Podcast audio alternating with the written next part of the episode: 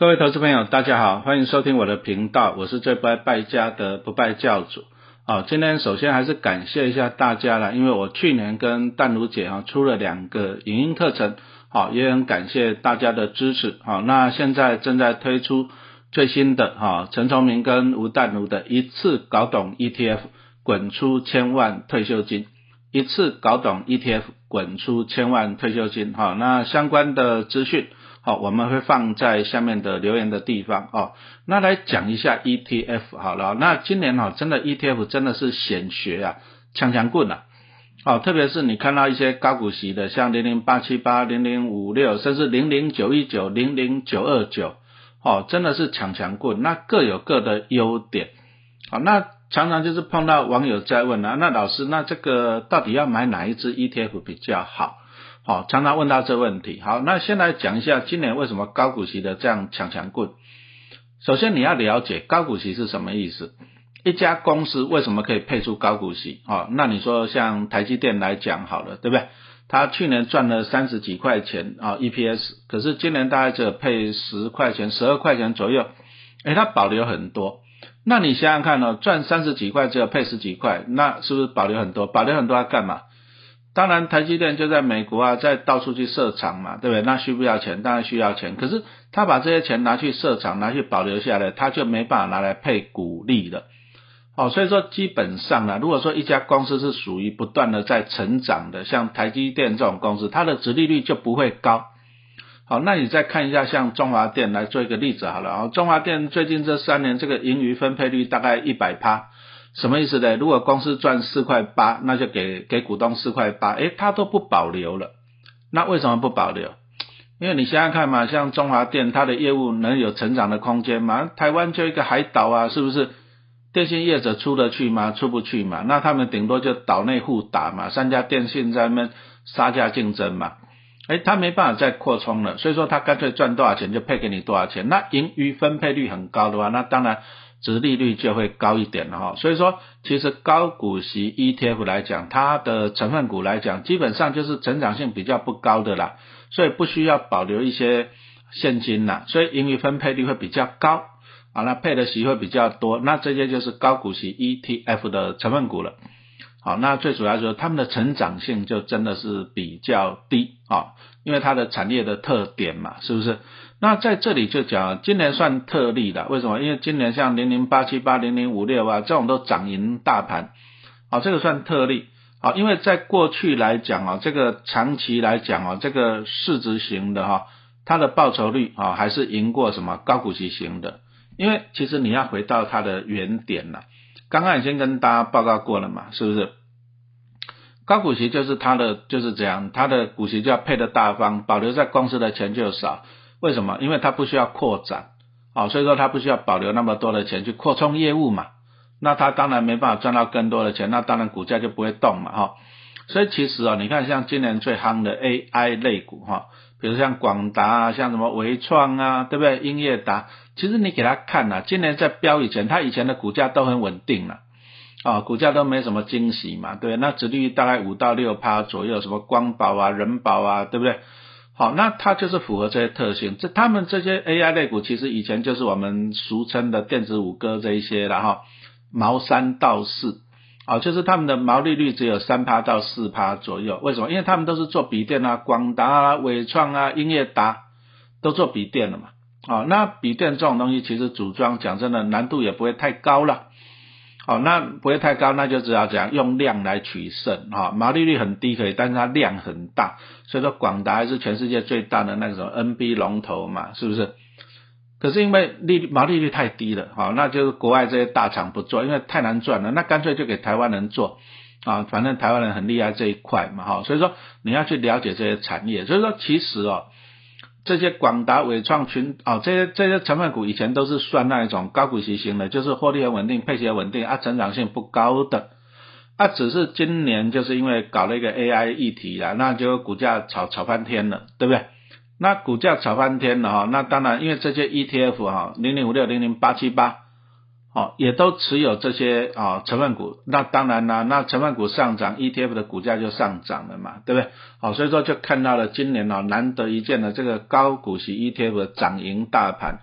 其实零零五六，你看它成立的，从从零七年成立到现在，你看它十几年来什么时候打败过大盘？几率不高了，好，几率真的是不高。长期报酬哈，长期的投资报酬率来讲啊，还是怎样？市值型的会胜过什么？高股息型的，那高股息今年大涨，应该是昙花一现，哦，所以说各位投资朋友，你要切记哦，先不要去这样追高，哦，追高真的不建议了，哈，真的是不建议哈。那刚刚跟大家讲到的，说其实 ETF 很多，但是 ETF 你还是要了解，好，了解它，哦，你不能随便说老师零零五六比较还零零八七八比较好。那零零五六三十七块可不可以买？你要去看它第一个它的指数啊，像零零五六就是用预测未来一年高股息的成分股。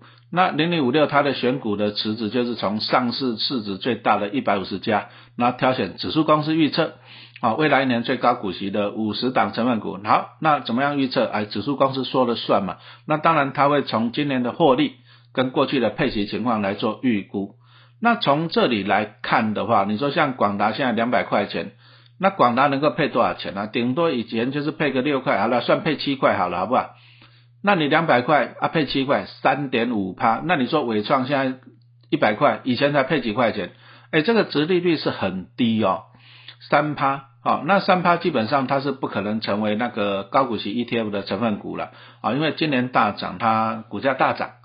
啊，所以说导致殖利率降低，哎，所以说十二月底的时候，那个零点五六调整成分股，哎，就有机会把它剔除啊，所以说这个要注意了哈。那当然了，他如果说零点五六把这些 AI 类股剔除，好不好？我觉得是好事的。第一个就是获利这样了结啊，入袋为安，那这对零点五六来讲是好事。但是问题来了，如果零零五六把这个今年，因为今年 AI 涨好几倍嘛，你看广达从七十几涨到两百多嘛，那伟创以前是二三十嘛，涨到一百多。那光宝以前是六七十，也涨到一百多，对不对？好，那因为今年的大涨就贡献零零五六这个超额的涨幅。可是如果说他把这些成分股换掉了，第一个再换了新的成分股，能不能维持这么会涨几倍哦？啊，两三倍哦，不容易吧，对不对？那就算说，比如说你把广达、伟创留在零零五六里面了，它有没有机会再涨两三倍？几率也很低嘛，哈。所以说这个就告诉你了，今年。高股息 ETF 涨赢大盘，涨赢市值型 ETF，好，今年只是特例，清楚了没有？今年只是特例哈。好，那讲到的 ETF 其实最重要，你还是了解它的逻辑，了解它的指数。好，那最近呢比较夯的议题就是说，哎，到底有没有平准金？哎，平准金其实是我记得大家比较关心平准金是三年前啊，那时候零零八七八上市的时候，哎，它有特有的平准金。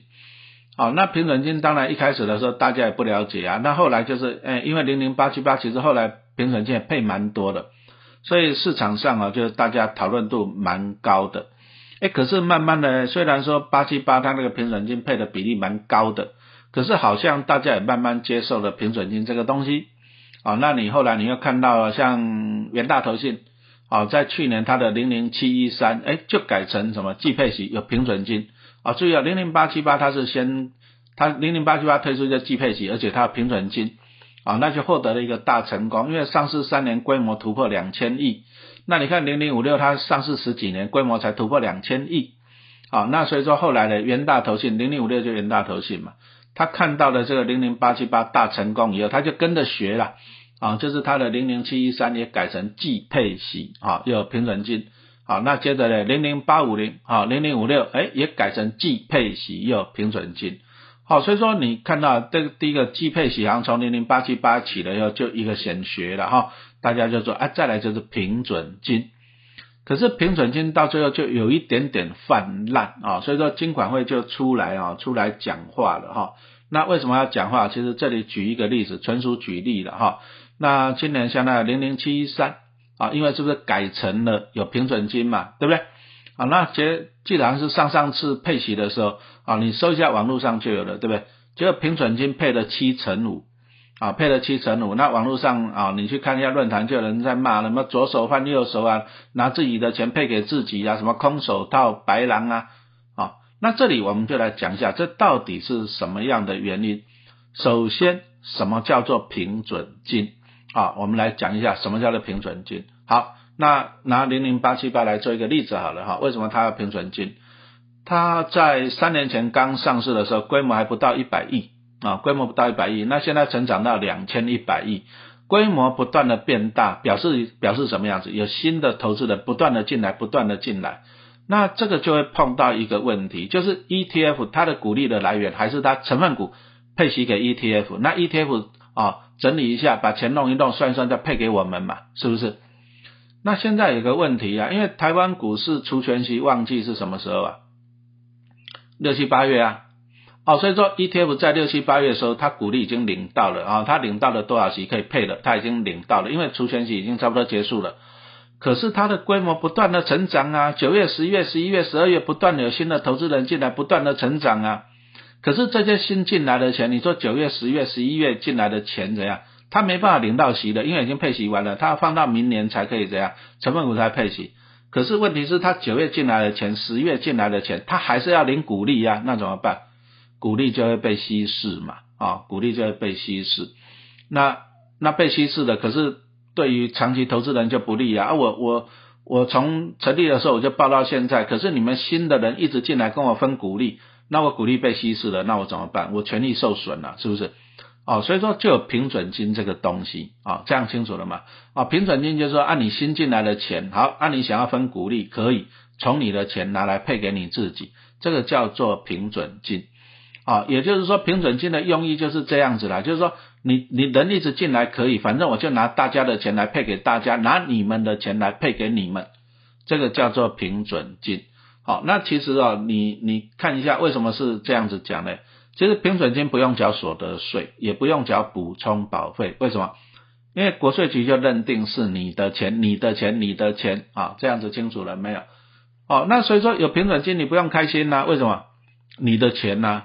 他没有平准金，你不用难过啊，你的钱呐，这样清楚了没有？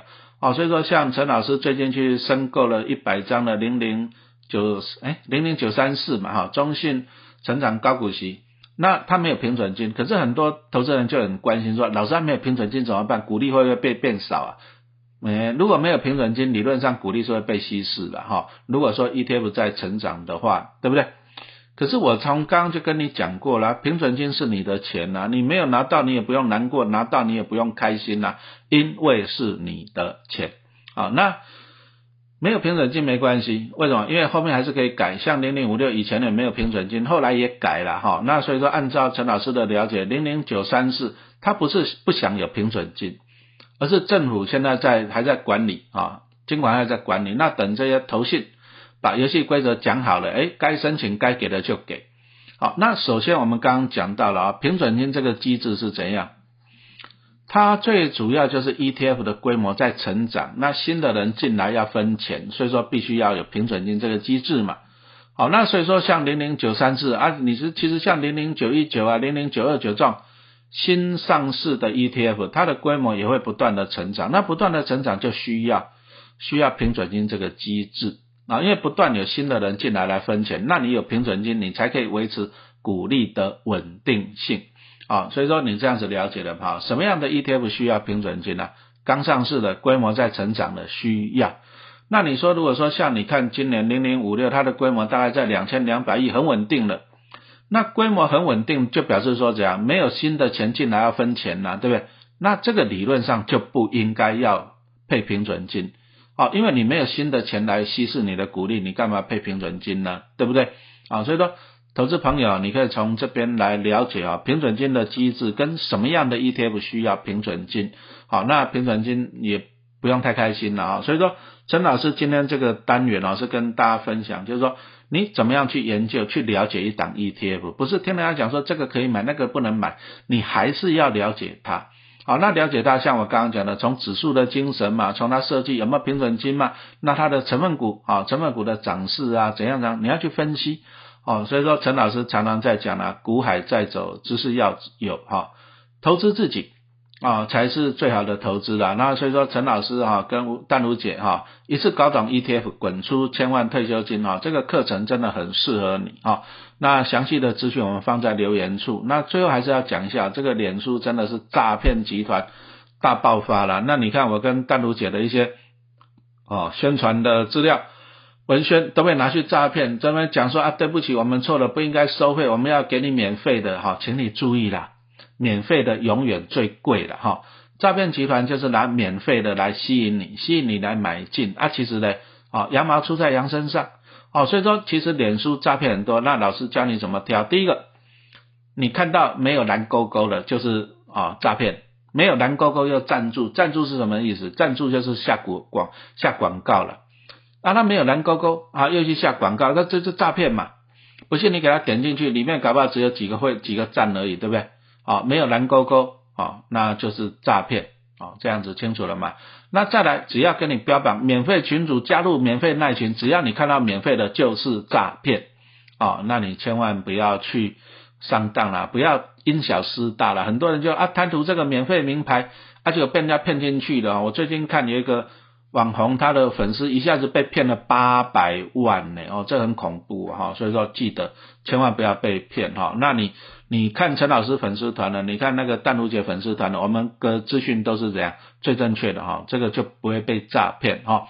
那我们今天就讲到这里哈，那欢迎订购哈陈老师跟淡如姐的影音课程，一次搞懂 ETF 滚出千万退休金，一次搞懂 ETF 滚出千万退休金。好，那我们今天就谢谢大家的收听。